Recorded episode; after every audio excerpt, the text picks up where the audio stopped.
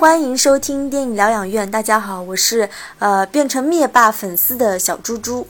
大家好，我是被美国队长突然拿起雷神的锤子雷到的石头姐。呃，因为刚刚突发情况就是可能我们的收音台坏掉了，我们不得不拿起了就是我们古老的曾经用过的耳机，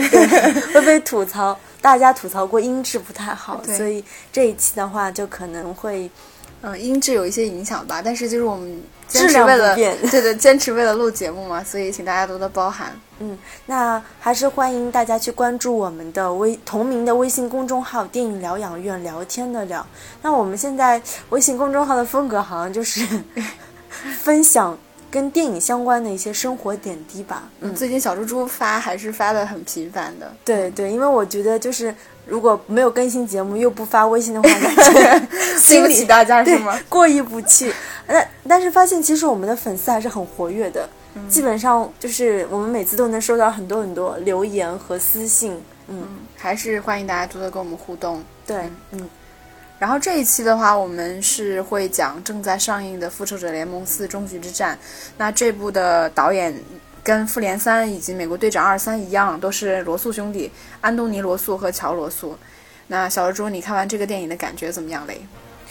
我自己感觉就是，我虽然没有哭，但是还是很有感触吧。因为毕竟大家对复联的，毕竟大家对漫威宇宙差不多有十年的、十一年，十一年的感情了，所以就是你看所有人物的一个，就是无论是回顾呀，还是他的未来啊，还是他的，还是他死去了，就是你每次都能牵动很多很多情绪吧。嗯没错，就是燃的部分，我觉得还是有啊。就是你你你，就是你知道你喜欢的那些死去的超级英雄，比如像我一直就特别期待那个奇异博士，然后在那个演职员表里面就一直没有奇异博士，你知道吗？嗯，然后我就非常非常紧张，我就一直在等，就等奇异博士出现。我觉得当他真的出现的时候，还是会唤起你就是作为粉丝很燃的那一部分情绪。那我们聊这一期的话，我们还是分成就是优缺点来聊，然后再聊一下这个电影里面比较老一辈的这几个超级英雄。嗯，嗯，那呃优说到优点的话，你觉得这个电影的优点有什么呢？对，就像我刚刚有说到，就是因为它其实带出了很多超级英雄的一个历史吧，嗯就让我们看到了他的前世今生，嗯对吧？然后就很多很多人物，就是帮着大家再回顾了一下，我相信很多观众都能找到一些共鸣点。嗯，什么共鸣点？就比如，比如说吧，就比如说，你看那个钢铁侠，因为他穿越回到了一九七零年嘛，嗯然后他跟他的父亲就是有这样的一个很很奇异的一个一个对话，我觉得还是很有感触的。对，因为其实之前他他跟他父亲的，就是呃怎么说对手戏的戏份，我记得好像只有。嗯，钢铁侠二还是三的时候，有一段就是他在回忆他父母就是最后一天早上的那个戏份，其他的时候其实相对来说还比较少，比较少的。但他父亲本身跟这个神盾局就是创始人嘛，所以其实连接是比较紧密的。对，尤其是就是当他自己也成为了父亲之后，他去跟自己的父亲，然后两个人在讨论这种所谓的育儿经，嗯，所谓的就是父子关系的时候，我会觉得就是特别有趣，特别有意思。嗯，还好吧。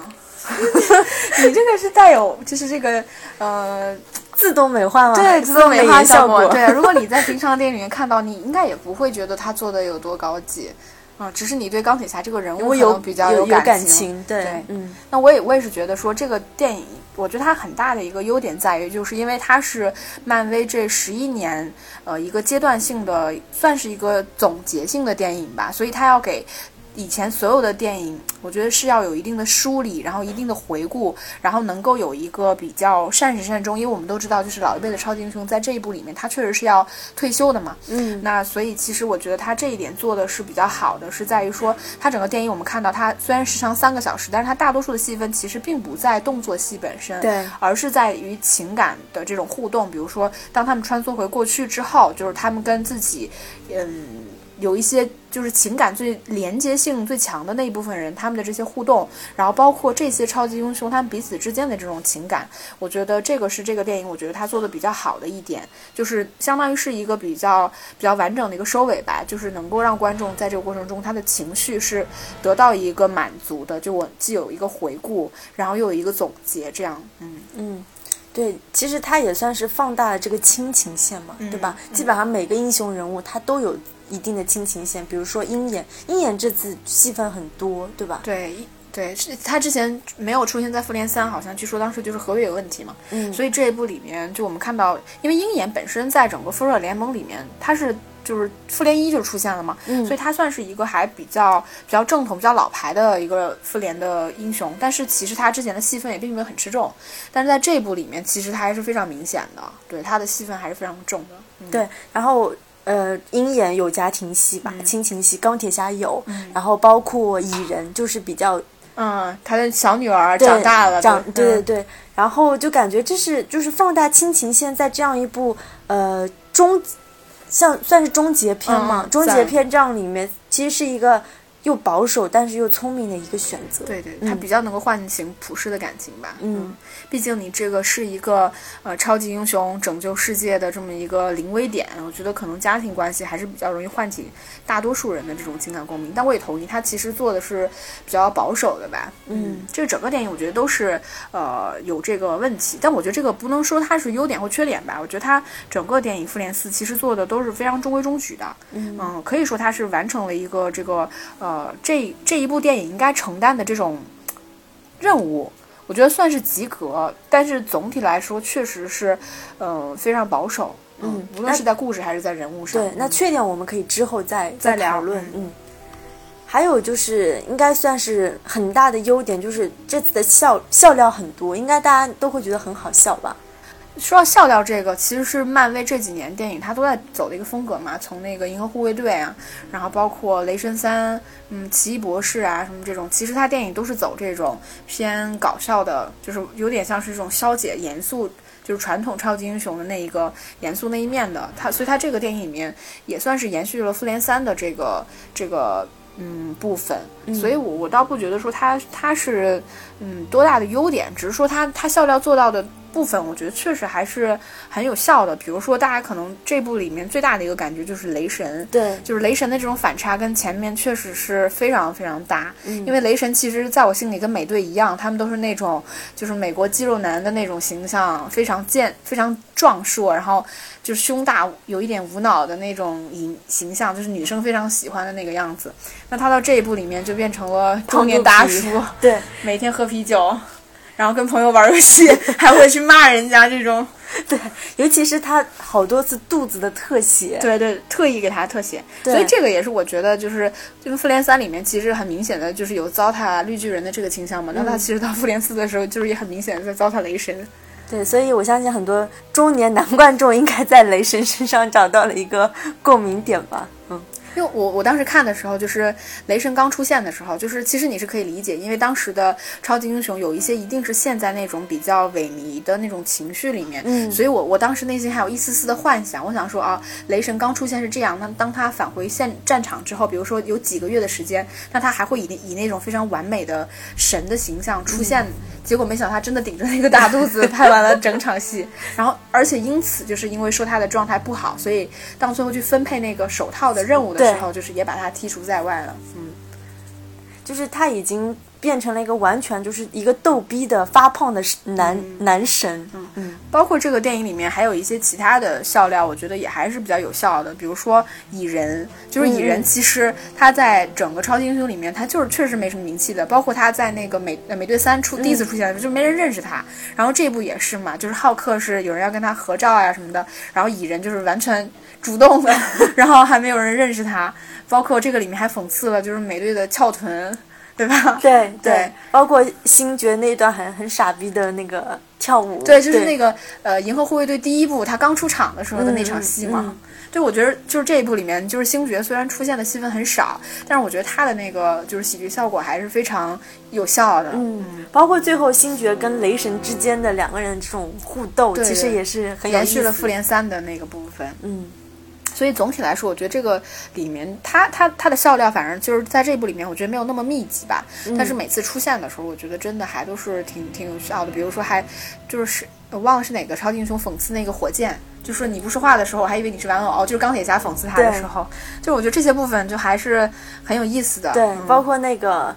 呃寡姐，就他们说有什么事情不可能吗？哦我。当时是蚁人说啊，现在时间穿梭，不要觉得不可能。然后瓜姐就说，现在浣熊都每个月给我发邮件，所以也没有什么事情是不可能。对，我觉得这个部分还是还是很有意思的。啊，还有一个，我觉得就是我们前面聊过的嘛，就我觉得这个电影其实它该燃的部分还是很燃的，因为本来超级英雄这种题材，它就是会让我们普通观众会有那种很燃的那个部分。那它这个里面就是像我说，我看到的时候，其实我会一直期待，就是有那么一个反转，因为我知道有那一个点是说那些死去的超级英雄一定会回来，但是我不知道是什么时间嘛，所以我会一直去等待。那这个电影其实对于这些可能大众比较期待的超级英雄，其实它做了一个压制处理。比如说蜘蛛侠，对，因为那个，比如说像钢铁侠会通过照片呀，然后会去跟别人去聊他，就是表达就是他对于蜘蛛侠的这种怀念。但其实这种就是这些部分其实是会调动我们对于蜘蛛侠的那个想法，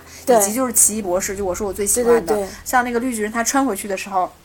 我我我本来以为期待是说啊。奇异博士要出来了，结果他反而是古一法师出来了。他故意压制了这些我们期待的超级英雄在就是过去穿梭那个时间点的这个呃出现的可能性，然后直到压到最后大战的时候才会出来的时候，我觉得观众你前面被压抑的情绪就是一一下子被调动出来了。我觉得这些部分其实真的还是比较有效的，嗯。但同时，我觉得还有一个部分算是比较，怎么说，算是优点吧。我自己觉得，就是女性超级英雄的戏份有增加，尤其是在最后那场大战的时候，你会发现一下子出现了好多女性英雄的脸庞，连小辣椒她都穿上了那个就是钢铁侠的服装去去战斗。嗯，就我完全不觉得这个是优点，我觉得这个非常强行和刻意啊。就那我们就直接就来聊这个电影的缺点吧。就我们就直接说到这一点，就说女性超级英雄这个，我就觉得这个电影其实整体来说就是 bug 太多了，对吧？就是虽然我们说它做的中规中矩，就是是故事层面上的或者说人物层面上的，我觉得很多东西是顺理成章的。但是同同时，我觉得这个电影里面有非常多不值得推敲的细节。就比如说你说的女性超级英雄集结的那场戏，其实就是莫名其妙，对吧？就是突然所有的女性超级英雄突。站在那个位置，然后就给这样一场戏。其实这个是跟还是我们说到的这个整个国际电影的风潮是有关系的，可能还是需要一点就是这种表现女性女性的这种东西在。但是其实它并没有合理性，对吧？那所有的超级英雄，那个男性超级英雄那一刻是死了吗？就是你你强行的加这场戏，我觉得这个是这个电影里面。就是有一些问题的部分，就是没有逻辑可言的部分。但是就是毕竟有这么多女性超级英雄露脸了呀，就是这个露脸比不露脸总要好很多吧？要求真低。那你那你说像那个那个呃。惊奇队长啊，那对这个部分，我我真的是觉得有点可惜的，因为我们知道，其实刚刚惊奇队长是没上映没多久，他的单片，所以大家都知道他是整个目前啊整个漫威宇宙可能是力量最强大的人，所以大家都期待他在复联四的时候能够各种一挽狂澜，对吧？把各种把那个灭霸起码打的就是团团转那种，结果就是他其实他戏份也很少，基本上就是在最后大战的时候只是。打垮了一架宇宙飞船，其他什么作用都没有，被灭霸也是一踢就踢倒了。我就觉得会很可惜，就是你之前把这个大家的心就是心吊的那么高，会很期待，结果其实没有什么作用。嗯，因为其实你看那个复联三结尾的时候，嗯，还特意给了一个就是有点像类似 B B 机，就是呼叫惊奇队长的那个戏份，就是。就是已经预告这个人物要出现了，包括惊奇队长这个单单单片，确实是在复联四之前，这个时间节点非常近去上的。但是我们看到这个里面惊奇队长，像你说的，一个是说他出现的戏份确实非常的少，而且非常的晚。那作为普通观众，我一定会觉得说你这么处理是为了让就是惊奇队长出现在。大战现场最关键时刻，因为他毕竟太牛了嘛，对吧？他出现太早，会不会很很容易就把灭霸灭掉了？所以压制了他出场。但是其实我们发现他出场了之后，对这场大战其实并没有任何的帮助。对，嗯，还有一个的话，就是他这个里面就是也表现了他比较牛牛逼闪闪的部分嘛，比如说上来就解救了一下钢铁钢铁侠，对吧？对，扛着那宇宙飞船就回来了，然后还还就是一个人就把就灭霸那一个非常大的宇宙飞船灭掉了。但这些部分其实跟呃之前惊奇队长里。里面他做的事情就是是一样的，对，就是嗯。只是说一个人是一个一支一支加强连，我能够有这样的力量，但是其实对于整体的扭转故事是没有没有影响的。但我可以理解，我觉得因为惊奇队长在里面他一直有强调说，就是可能有几千个星球是跟地球遭遇了一样的命运，嗯那它的重点可能是在于那些星球，空对。对，嗯那我觉得这个也可能是有一点点在透露说，那复联就是说漫威接下来的一个走向，可能有更多的部分会在于宇宙，宇宙对，嗯。然后另外的话，就是可以吐槽的，就是它整个怎么说，时间穿梭的逻辑其实是非常乱的。嗯嗯，是的，就是因为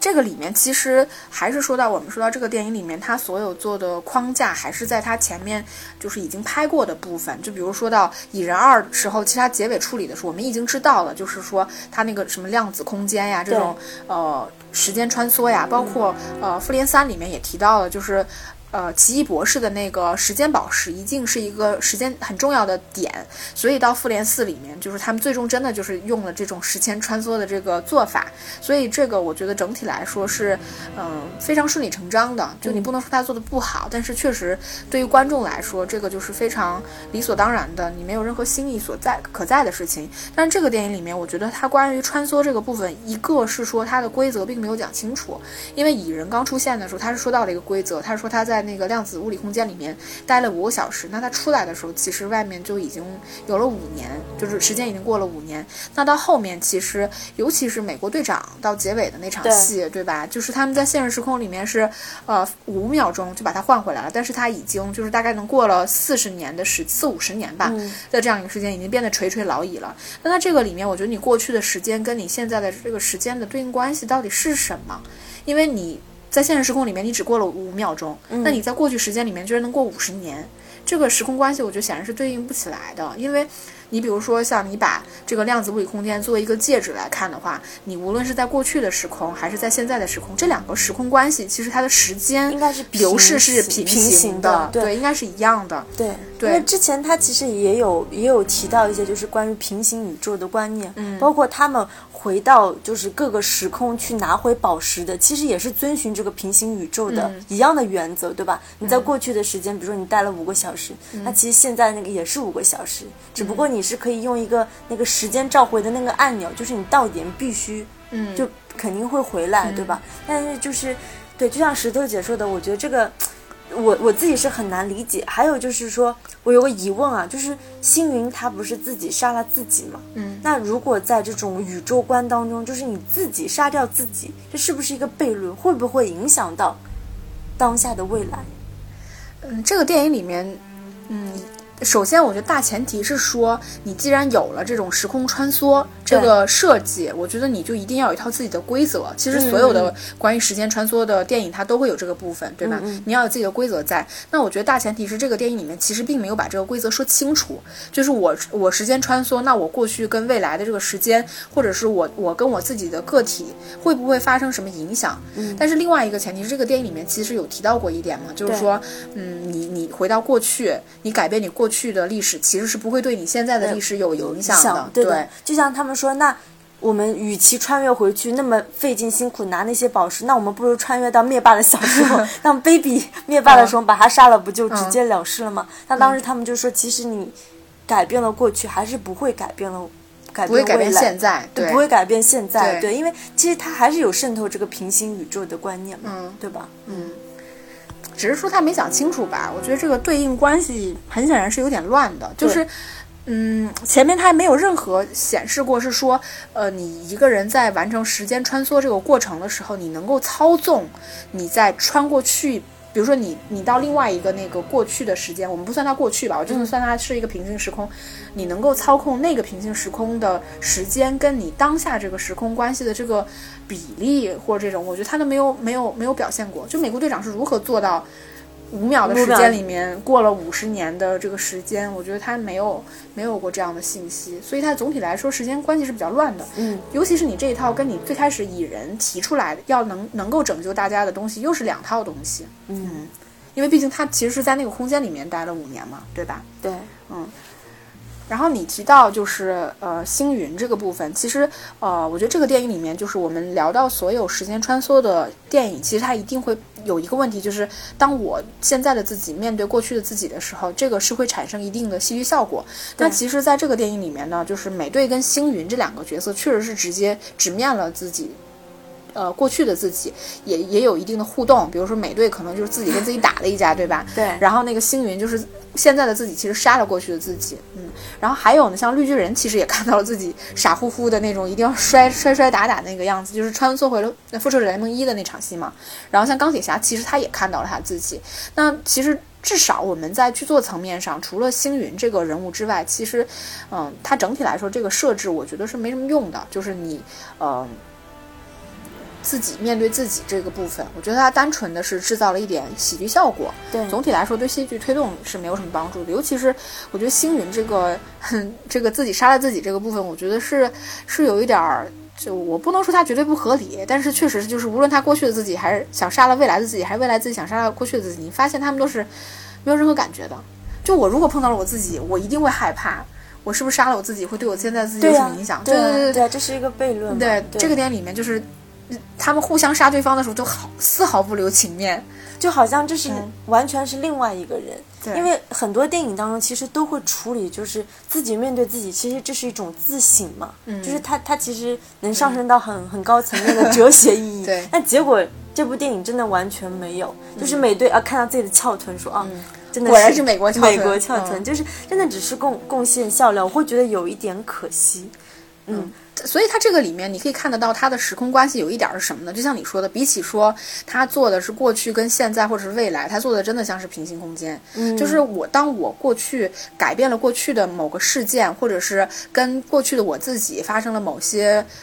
呃，面对面的事件，或者是我杀了我自己，其实对我现在都不会产生什么影响。它真的就比较像是一个平行空间。对对。还有的话，我觉得这个电影里面就是有一些细节，我觉得是不能自洽的。就是我不知道为什么美队突然就能举起雷神的锤子，这个我是真的没看懂。如果大家就是关于这个有合理的解释的话，可以就是给我们留言，因为我是真的不懂。因为你记得在那个复仇者联盟一的时候，其实因为当时雷神有炫耀过，他他那把锤子，他就大家聚会无人能对他放在那儿了，然后大家挨个去举，其实当时是没有人能举起来的，就是因为其实大家可以理解，你作为一个地球级别的超级英雄，其实你跟宇宙级别的一定是有差距的。嗯，就是嗯，我我我想我回想回想一下，就是是呃。钢铁侠、美队跟雷神三个人去跟灭霸。打斗的那场戏，就是我也没有没有看到任何说，就是雷神突然把这种超能力赋予了美队，就让他突然能够举起锤子这个事情，包括运用的非常自如。对，我会觉得一脸懵逼，就是因为其实你看得到，他是因为美队作为整个复仇者联盟的一个领军者，一个 leader，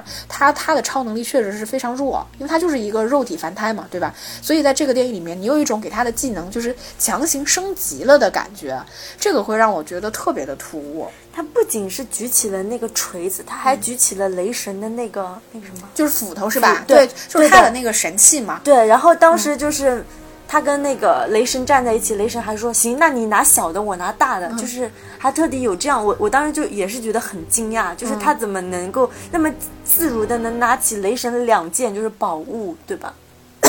然后他最后就是。他因为最后美队被赋予一个任务，就是他要分别回到那些时空，把那些宝石回归原位的时候，他也拿了那把斧子。嗯，对，这这个锤子，锤子，锤子，锤子。当时我也有点意外，就是说你这个难道现在就变成了你的武器吗？还是说什么？但是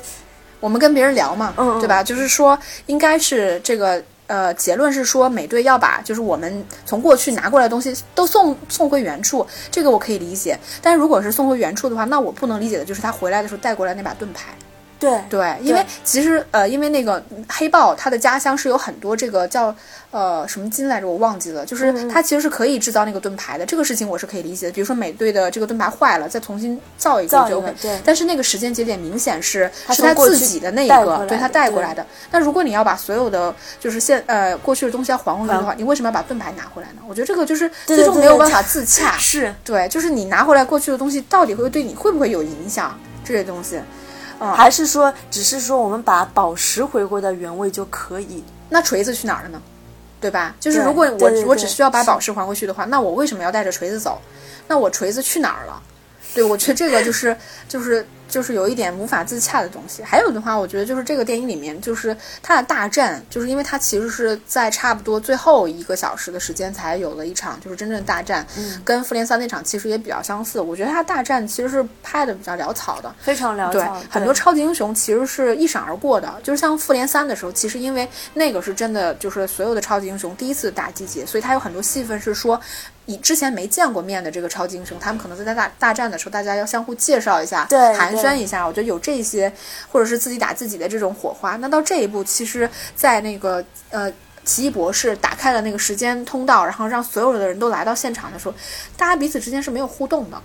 就是感觉已经非常熟悉，就是大家不不需要沟通就能进进入这场战斗的感觉。可是你看到你的伙伴不兴奋吗？我觉得还是会兴奋，当然他也有啦，就是会有，比如说蜘蛛侠突然就去找钢铁侠，就是两个人嗯聊聊一下，我觉得这个部分还是有的。但是总体来说，我觉得他大战其实处理的是比较潦草的。嗯嗯。还有一点，我又会我会觉得这场大战几乎跟复联三的处理是一模一样，就是两个战队的这种集结、这种对抗，包括镜头，包括每个人物出场镜头都是一模一样。我会觉得，哎，复联四为什么在大战上没有任何进步？其实是有些可惜的嘛，因为这个真的是一个终结之战。嗯嗯像那个复联复联三，当时我们虽然觉得那场大战也是有点有点垃圾哈，就是他拍的其实逻辑也是有点问题，但是他至少当时有设那个屏障，对吧？会有这种这种一个战场的设置。那到这部里边儿就是完全没有了。我觉得就是包括那么多超级英雄，其实他们打斗戏。首先是跟本身的技能没什么关联性，再有其实好多时候你都，比如说格鲁特好了，对吧？你都不太看得到，就是一一闪而过。我觉得整整个大大战吧，我觉得处理的没有那么的精致。包括这场大战的意义，其实就是抢那个手套嘛，对吧？对，嗯，就是抢来抢去，你就觉得，然后我我等了俩小时，你给我看这个，最后收尾的也是很奇怪，就是突然惊奇队长出现，把那个宇宙飞船，对吧？就是灭掉，然后突然就是抢手套的那场戏。嗯，就是也没什么用，就出来了，就是。行，那我们接下来聊一下人物吧，嗯就是我们呃首当其冲的，我们觉得这个电影里面 最值得聊的人物是灭霸，嗯因为我觉得这个人物好的一点是说，从复联三到复联四，我觉得能看得到这个反派大反派他的一个升级。比如说在复联三里面，他的一个理论是说。他是要杀掉百分之五十的人，那其实是一个随机的选择，嗯其实一个完全公平的，不带有任何个人情感色彩的这么一个，他是为了就是呃创造一个更好的宇宙嘛。那到这一部里面，他是呃发现了，就是说留下来的这部分人反而因会因为去怀念过去的人，所以没办法安安心的享受他打造的这个新天下，所以他决定要毁掉现在的这个宇宙，然后为然后再造一个新的宇宙，然后新的人。我觉得从这个观点观念上来看，他自己的这个想法是有升级的，所以这个人物我觉得还是有一点成长的。嗯，我自己其实觉得灭霸这个人物真的处理的很好吧。首先就是到很好的程度吗？我我觉得有，就是你想，一般在超级英雄的这样的片子里，大反派一般来说是相对比较单一的，就是他的包括心态啊、性格。那这部其实他有处理，就是灭霸这个反派人物的多面性，因为你想，他灭掉了百分之五十的人，而且是随随机的，他并没有选择说我要继续统治另外一半的人，他是选择就是归隐山林，然后做过退休生活。我突然觉得灭霸其实很伟大。哈，因为就是他是我，就是他的理想其实是非常崇高的，我觉得，而且还是比较无私的。崇高的哇，杀掉那么多人，嗯这个这个这个叫崇高吗？就是就是他内心当中，他想建立一个这样的一个一个社会宇会，宙，对嗯然后包括他会觉得，就因为站在他的立场上，他可能看这些人，他是以一个。我不知道他以什么心态，是以一种高级生物可能看待低级生物，他会觉得啊，既然你百分之五十的人死了，你们都不感恩的话，那我还不如把你们这些低级生物全部灭掉。他是一种高级、高级看低级的这样的一个心态，我会觉得这是一种人生观、价值观。那当然，每个人有不同的想法，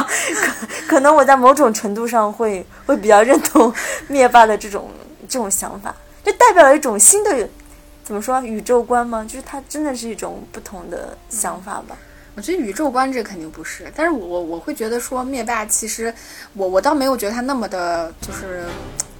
大公无私啊，我觉得他还是很自恋的，就是因为这个电影里面上来的时候，就是灭霸就被砍头了嘛，对对对，然后包括他后面第二次再再再戴起那个就是宝石手套的时候，他同样就是说，好像就是说大概就是我是你们的主宰，我有点记不清他说的那个话了，但是还是以那种就是这种。姿态去说的，嗯啊，我会觉得说他还是挺自恋。反正我觉得这一部我是能看到灭霸有自恋的那一部分吧。对，因为他其实说的那个单词叫 inevitable，它其实是不可避免的，就是我是无法阻挡的。但是中文翻译成我是主宰，那其实这样肯定是更好理解。那其实这个，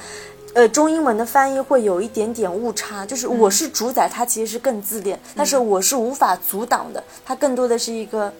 就更使命吧。其实是意思有一点点差异了，但是嗯，但是我觉得灭霸这一部里面有一点处理的不好，是说我觉得因为这一部卡魔拉又出来了嘛，嗯，就是我们在复联三里面知道他其实，嗯，卡魔拉是他最心爱的人嘛，最心爱的女儿。那这个里面其实，我觉得他这一部反而跟卡魔拉的整个互动是非常少的，嗯。我不能说强行吧，我不能强行要求他说一定要表现这种父女亲情，但我是觉得说是应该有一些稍微的小细节，因为他们两个其实这次虽然有同框，但是其实基本上互动是零。就他并没有要求卡莫拉去帮他实现他的理想，或者是跟卡莫拉说，我这个创造新宇宙都是为了你或者之类的。他其实自己就离开那个宇宙飞船就去大战去了，然后卡莫拉自自己做自己的。其实两个人之间也没什么互动，这个是我觉得说，你既然复联三已经铺垫了，那到这一部里面其实是有一点可惜的部分。嗯，这一部反而表现比较多的是星云对于灭霸那种那种感情，但是也比较难以理解啊。就是星星云对他父亲的这个感情，其实反差是非常大的，对吧？就从他过去的星云和现在的星云就能看得出。嗯，行。然后我们再讲一下，就是钢铁侠吧，因为我们知道，其实这这部电影现在应该是能剧透吧？应该大家应该都已经说剧透半天了。对，就是钢铁侠不是最后死了嘛？就是可能在大家的心中，他是真正的这个这个 Avengers 的一个领核心人物，核心人物，对。他是能帮大家擦屁股的人，而且他是能提供 提供设备，还不是因为片酬高吗？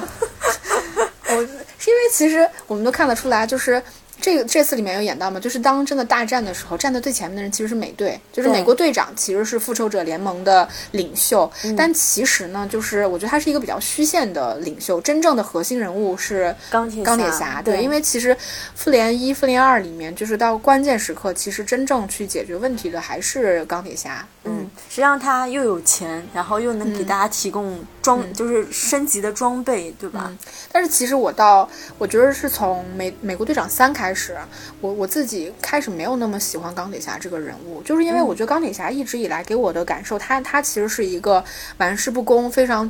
非常聪明、非常天才的这么一个一个人物形象。那到从从美队三开始嘛，就是因为他其实开始有比较重的这个感情包袱，嗯，就是道德包袱吧，就是呃开始怀疑自己做的这个事情是否真的是正义的，包括自己以前可能有误伤过一些人，那我觉得这些部分成为了他的道德枷锁，以至于我觉得从嗯复联三、复联四，我觉得这两个人物这两两个电影里面，我刚我觉得钢铁侠这个人物开始变得没有那么的讨巧，就感觉他突然好像身上的重担特别的重，但事实上呢，他这个电影里面有有演到他。跟他父亲的一个对话，就是他跟他父亲应该是同一类人，就是他们都是把个人的这个感受和喜好放在整个集体利益之上的这些人，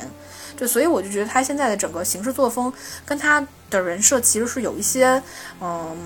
违和的，就是包括我觉得。这个人物的行为跟他上一部的这个衔接，就是复联三的衔接是有一些问题的。因为上一部他跟那个奇异博士，就是他们在聊到说怎么样能够赢得这场大战的时候，其实当时奇异博士唯一传达观念的就是说，我们只有一次机会。的这个事件事情，他其实是告诉了钢铁侠，所以我认为钢铁侠应该是对于这场大战，或者说对于翻盘这件事情是有比较高的这个主动性的。但是这个电影里面呢，因为比较合理化的部分，因为他是一个既得利益者，对，因为他小辣椒活下来了，然后他跟小辣椒能够就说有一个比较和温馨的家庭，有这样一个他不希望破坏这些部分，但是。我就促成他去呃重新回到复联里面去做这样一件事情的这个动机，我觉得是非常的被动的，就是他不是非常主动的愿意去做这个事情，那让我觉得跟复联三里面是有一点衔接不上的。包括他一出场的那个状态，就是各种特别羸弱，然后情绪也非常不好。嗯，嗯，我我可能有不同的意见吧，因为我觉得就是钢铁侠的这部分变化，也可以理解为这个人物的一部分成长。嗯因为就是随着他年龄的增大，然后他在复仇者联盟当中的一个领袖地位越来越就是重要以后，他不可避免的会变成一个需要考虑很多、思虑很多的人。我觉得这个部分应该是美国队长做的事情。对，但刚刚我们有说过，他是个虚线的队长嘛，就是真正的队长其实是钢铁侠嘛。在包括这部里面，就是他已经有了一个对吧，很很好的家庭，有一个每天说爱你三千遍的一个小女儿，嗯所以他的这种。他的这种犹疑，包括他最终还是选择加入战队，我觉得这是这个都是这个人物非常可以可以理解的一部分。包括他最后的退休，我会觉得其实这还挺一脉相承的。我觉得有合理性吧，我觉得是嗯肯定能解释得通的，只是说我会觉得嗯没有那么可爱了，就这个人对我个人来说吧，对，嗯嗯然后我们还说回美队，因为我们前面也聊过了美队，就是我会觉得美队的这个强行升级是让我有一点儿觉得尬的地方。再有的话，它这个里面就是有放大美队的感情戏嘛，就是他跟卡特特工的那个戏份。但是其实这个部分呢，呃，跟美队三里面的情节是有一些冲突的，因为其实，在美队三里面就是已经有演到他是跟卡特的。孙女儿就是两个人其实是有接吻，然后接完了吻还说，哎，这个吻来的太迟了，就是他们两个人之间是有这种爱情线的戏份在的。那到这一步里面，他又把这个整个感情线扭回了，就是他对卡特的那种矢志不渝的坚贞，对吧？包括身上随身带他那个照片什么的，对，我就觉得，嗯，你你让他最终就是这样跟这个女人圆了自己一生的梦想，嗯度过了这几十年，我觉得肯定是说得通的。但是我还是会觉得说剧情衔接上有一些问题。就可能，呃，我我自己对这场他们的感情戏还是挺挺感动的吧。嗯。尤其是当美队就是跟钢铁侠就是穿越回到一九七零年的时候，嗯。他不是有就是美队。有美队在站在那个窗户外面看卡特的那个情景嘛，嗯。然后再到最后美就是美队自己变成一个很老的老人，我会觉得他是对之前就是其实卡特在美队二当中也有变得很老很老的那个形象，他我觉得这是就是最浪漫的事，应该就是一起变老，就是它会有一个对应吧。嗯，就是感觉你对这个人物，对这个所有的感情，你做一个终结，就是也要变得很老很老的样子。哎，我觉得无论如何，就是看到美队就是一瞬间变老的时候，那个感觉还是非常唏嘘的。嗯，就是他他他在那说说是呃是那个 Tony 告诉他要回归这样的生活，真实的生活吧。就是那个时间，我那个时候我觉得还是非常感动的。其实他对于自己年龄的这种困惑，他其实我觉得整个漫威系列里都有、哦都有强调过对吧？嗯他一直不就是他终于变得变老了。对，我觉得有。其实之前也埋了很多梗，包括这一部《复联四》当中，他又说了一次啊，我我一九四五年的时候怎么样啊？结果我沉睡了七十年。其实他反复的有去强调这个时间感，感觉感觉他有把自己偷回偷的那个时间又还还回去了还回去，觉。包括他跟卡特的感情，我觉得这些都是有一个回应，有个解释吧。嗯就像每一个，如果你要给一个漫威。超级人物做一个终结，那有些人可能是死亡，但我觉得变老对美队是一个最合适的嗯，结局。你这么一说，我觉得是非常有道理的。嗯，就是因为他毕竟中间沉睡了七十年，对，错过了太多的真实的人生。嗯，对，当他的同龄，他看到他同龄人，看到他的情人卡德变那么老的时候，其实我觉得他内心应该也是很复杂的。嗯嗯，没错。你这么一解释，我突然觉得美队这个人物的这个结局其实合理性还是非常强的。对对是，嗯嗯。好，石头姐姐被我 被你说服被了，我说服了。对，因为因为我我当时真的没有没有想到这一点。嗯嗯，那我们现在来说一下雷神吧，嗯，逗逼的胖肚皮。其实这个这个电影里面这一部戏里面的雷神，其实跟就是雷神一二没有那么。像就是跟雷神三里面他的形象是比较像的，就是像我前面说的，就是嗯，复联三就是 糟蹋绿巨人，这一部就是糟蹋雷神，对吧？就是因为我为什么说他糟蹋呢？绝对不单纯是说因为他变胖了，就是他就是油油腻腻的，就是每天喝着啤酒，就是别人谈话他还就是打盹儿啊，对什么说一些嗯絮絮叨叨的废话，我觉得完全不不单纯是因为这些部分，而是因为就是我们记得在《雷神三》里面，就是也有过这样的戏份，就是他落到另外一个特殊的时空关系，被人家当成打手的时候，嗯，就是因为他的身份，他是一个神，他是一个国王。我觉得你这样的身份本身，你你内心就是一个贵族，你是有有骨气、有骨血在的，所以你的行为方式绝对不是一个油腻的这种，就是美国的死肥宅这种样子。我觉得。你你的很多行为表现，包括就是因为想他妈还会哭啊，对，就是没有没有勇气去见前女友啊，这种就觉得一下子反差太大了，就是特别颓废啊，又很怂，就是是你这个身份不应该做出来的事情，嗯就是你你你是一个神，我觉得你是应该要保守，最起码要保守你自己的这个尊严的部分啊、所以我我会觉得这些部分有点儿有点儿有点儿有点儿糟蹋绿巨人，对呃，糟蹋雷神。啊，对对对，有点糟蹋雷神，当当然又要来来说一下绿巨人，其实就是这部里面我们可以看到，其实他是将 Doctor Banner 和浩克之间的关系也算做了一个处理吧，对处理，就是让就是智慧和力量相结合嘛。嗯但是比较可惜的点就是他他们俩结合了之后，你在大战的时候也没有说啊，因为你们俩结合，所以如何利用他的脑子去做一些事情，其实也还没有是没有，对只不过就是在形象上，对，只是说浩克以前不穿衣服，现在变穿衣服了，嗯，对，但是其实也并没有穿鞋。对对嗯对，就啊，就是还戴了眼镜，我觉得他有点像是说，因为班纳以前一直不接受自己作为浩克的那个样子，但是现在他现在就是他一直就是保持这个形象了嘛，对吧？就是有一种就是自己跟另外一个自己和解的这种样子。嗯但其实，在另外一部《复联三》里面，当时设置给绿巨人设置的最大的困困扰是说，因为浩克被打怂打怕了，所以他没有办法再激发出那那个那个自己了。嗯，对，所以其实在这个复联四里面，我觉得就是关于他如何去解决这个问题的方法，我觉得还是比较粗糙的，就直接就说，就是我我们就是达成了这样一个和解，和解，对对对对，嗯，呃包括就是他升级完了之后，我觉得反而展现的还是说他作为 Banner 就是比较聪明的那个那一面，那一面但是其实他两次在那儿弄那个时间机器都没弄好，就是你你不懂，我觉得就是还是挺挺粗糙的，嗯。然后最后说一下，就是同样也在这部复联里终结的寡姐吧，哎，对，真的是会对这个女人产生一种深深的同情心，因为你看，就是这里面几乎所有的人物都有很很充足的亲情线或者是爱情线，对感情线吧，对吧嗯？然后其实寡姐，我们知道她除了跟绿巨人说啊有过这么一段，其实这个女人的一生，她是基本上没有太多情感羁绊，就是好像她整个人就是为复联而生的。嗯。所以当就是其他人都慢慢在那五年当中继续过自己的生活，他其实是最沉溺于其中的人。